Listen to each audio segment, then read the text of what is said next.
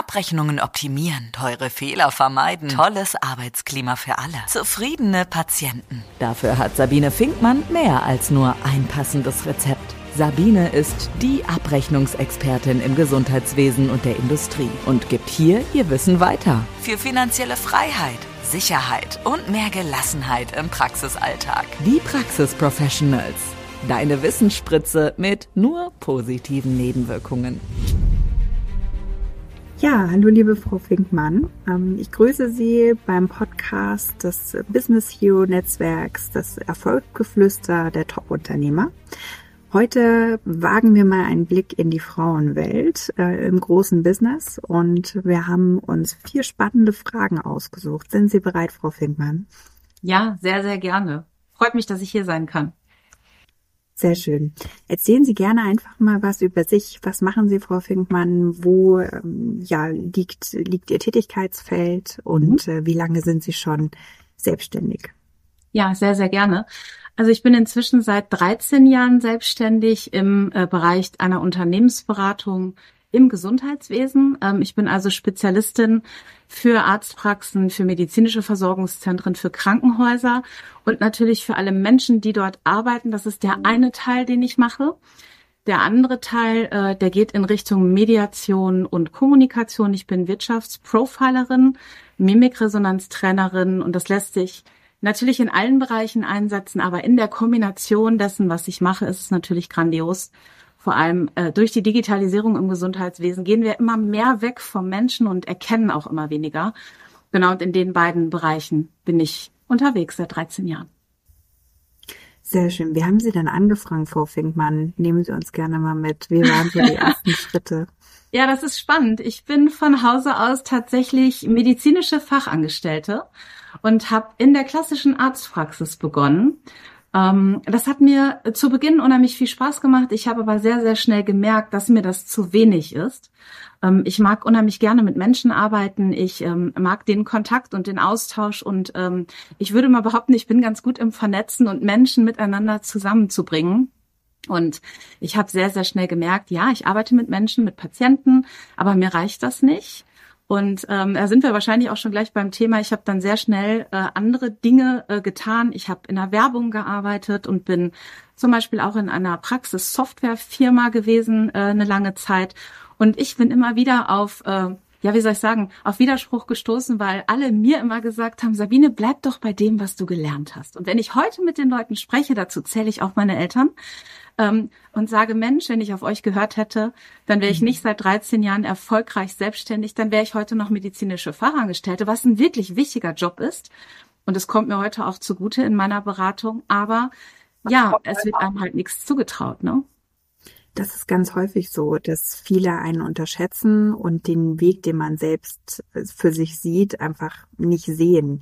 Das, da muss man natürlich auch sehr aufpassen, dass man sich davon nicht demotivieren lässt. Gab es denn Punkte, wo Sie gezweifelt haben oder ja auch so ein bisschen äh, verunsichert waren dadurch, dass gerade so nahestehende Personen einem das nicht zutrauen?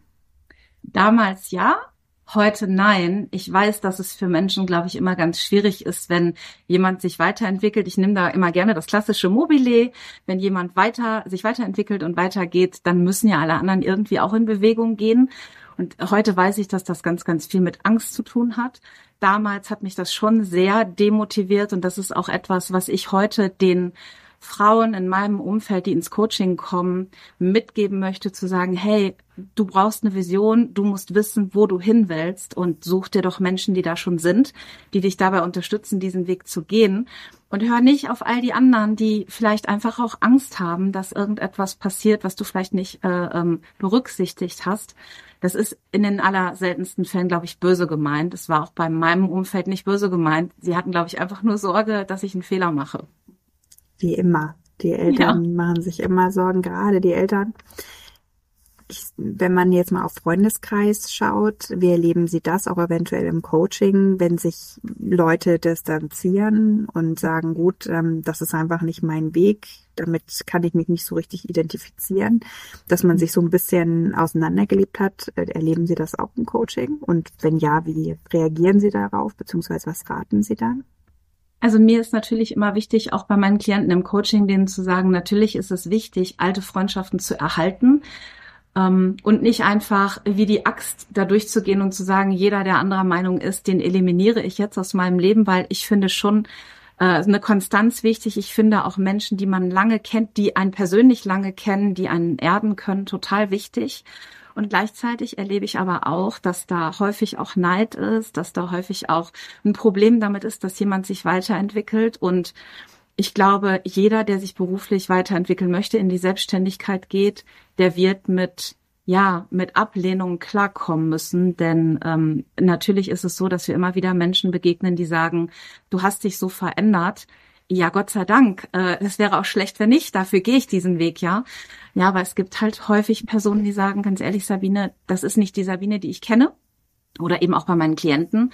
Ähm, ich kenne es aber auch persönlich aus eigener Erfahrung und dass sich Dinge dann leider auflösen. Ich kenne aber auch die Situation, dass sich Dinge irgendwann wiederfinden, weil die Menschen sich unabhängig von mir weiterentwickelt haben und festgestellt haben, ey, irgendwie war das doch cool mit Sabine. Wir telefonieren einfach mal und dann finden sich Dinge halt auch wieder. Was ich dazu sagen möchte, ist, man darf sich davon nicht aufhalten lassen. Das ist wichtig, dass man seine eigene Vision dessen, wie man sein möchte, dann auch lebt. Und es kommen neue Menschen in unser Leben, Gott sei Dank. und die sind dann häufig doch ein bisschen so wie wir selbst und motivieren uns auch den Weg weiterzugehen. Sehr schön. Doch. Das Veränderung kann eben auch was Positives sein. Das unterschätzen viele. Ich glaube, das ist auch ein Reifeprozess für ja. viele Menschen, das äh, zu begreifen. Wie ist denn grundsätzlich Ihre Mission? Also was wir ja schon mitbekommen haben, dass Sie recht dicht ähm, an Ihren Klienten sind. Wie würden Sie quasi so Ihre Vision, Mission beschreiben? Unter der Personenmarke Sabine Finkmann. Sehr, sehr gerne. Ja, klar. Als Coach und als Trainerin möchte ich natürlich das kann man Menschen nicht abnehmen. Ich kann ja Menschen nicht abnehmen, den gleichen Weg zu gehen, wie ich ihn gegangen bin, aber ich möchte es ich, ich möchte, glaube ich, Mut machen, diesen Weg zu gehen. Ich möchte Frauen dabei unterstützen, äh, auch mal mutig zu sein. Ähm, wenn man das mit Männern vergleicht im Business, äh, die sind häufig gar nicht, und das meine ich gar nicht böse, die sind häufig gar nicht so qualifiziert. Sie machen es trotzdem. Und was ich bei Frauen erlebe, auch im Coaching, ja, aber die Stelle ist toll, aber da sind noch Dinge dabei, die kann ich noch nicht so hundertprozentig. Da würde der Mann nicht drüber nachdenken. Der wird es einfach machen und sagen, naja, irgendeiner im Unternehmen wird schon da sein, der es kann. Und sonst packe ich es mir halt dann drauf, wenn ich es brauche. Und da meine Mission ist halt, den Frauen Mut zu machen, zu sagen, Mensch, jetzt sei doch mal mutig. Was soll denn passieren? Und ich nehme dann immer gerne Edison und seine Glühbirne. Wie oft ist er denn gescheitert, bis die Glühbirne funktioniert hat? Manchmal muss man einfach loslaufen, auch wenn noch nicht alles perfekt ist. Denn ja, über Fehler lernen wir und wachsen wir, auch wenn wir sie nicht machen wollen. Äh, es ist aber tatsächlich der schnellste Weg, besser zu werden. Und meine Mission ist, an der Stelle Frauen Mut zu machen, zu sagen, Mensch, jetzt mach doch. Vertrau dir doch mal, du kannst was. Und dabei begleite ich sie auch. Mhm, sehr schön. Grundsätzlich Stichwort Mut machen, Mindset technisch, jetzt auch nach der Erfahrung, was Sie in Ihrem, in Ihrem Alltag als Unternehmerin und Trainerin erlebt haben. Was muss sich konkret bei Frauen Mindset technisch weiterentwickeln? Das, was ich gerade schon gesagt habe. Wir müssen lernen, an uns zu glauben und die Dinge, die wir uns wünschen, dann auch anzugehen und nicht immer darüber nachzudenken, kann ich das? Schön finde ich immer im Coaching die Frage, darf ich das? Und ich frage dann immer zurück, na ja, wer sollte es dir denn verbieten? Ja, aber die Menschen, wo ich dann immer sage, die Leute sind nicht wichtig. In gewisser Weise schon, aber nicht bei der Frage, mache ich das jetzt? Probiere ich das jetzt einfach? Darf ich das? Und ich sage dann immer, ähm, wer soll es denn verbieten? Mach es doch einfach. Wenn es dich glücklich macht und wenn es das ist, was du wirklich willst, machen. Und dabei unterstütze ich dann äh, und äh, teile halt meine Erfahrungen auch, weil man muss ja nicht jeden Fehler machen, den ein anderer schon gemacht hat. Das stimmt, das stimmt. Grundsätzlich weiß man einfach, okay, Frauen ähm, sind eine immer größer werdende Komponente auch in der Wirtschaftswelt bei uns. Ähm, mittlerweile auch weltweit. Ähm, das wurden natürlich auch politisch versucht, ein bisschen, bisschen zu pushen, aber ich glaube auch fest daran, Frauen bringen von sich aus eine ganze Menge an Stärke mit, ähm, eine ganz andere Weitsicht und äh, mhm. auch in, in vielen Dingen soziale Kompetenzen, die äh, Unternehmen Ziele, egal ob jetzt als Solopreneur oder eben bis in Mittelstand oder Konzern, die äh, das ganze Paket weiterbringen. Ähm, gerade untereinander, was würden Sie sagen, was haben wir für Möglichkeiten, dass sich Frauen effektiver zusammenschließen, also auch untereinander sich, sich unterstützen können und ja, ich sag mal, äh, nach, gegenseitig nach vorne zu bringen? Das halte ich für einen der allerwichtigsten Punkte überhaupt. Ich muss an der Stelle sagen, ich habe andere Erfahrungen leider machen müssen. Ich bin jemand, ich vernetze sehr gerne. Ich bin selber zum Beispiel bei den Healthcare-Frauen aktiv. Ich habe eigene Zirkel, wo ich Menschen, vor allem natürlich Frauen im Gesundheitswesen jetzt als Beispiel miteinander vernetze, weil sie es nicht tun.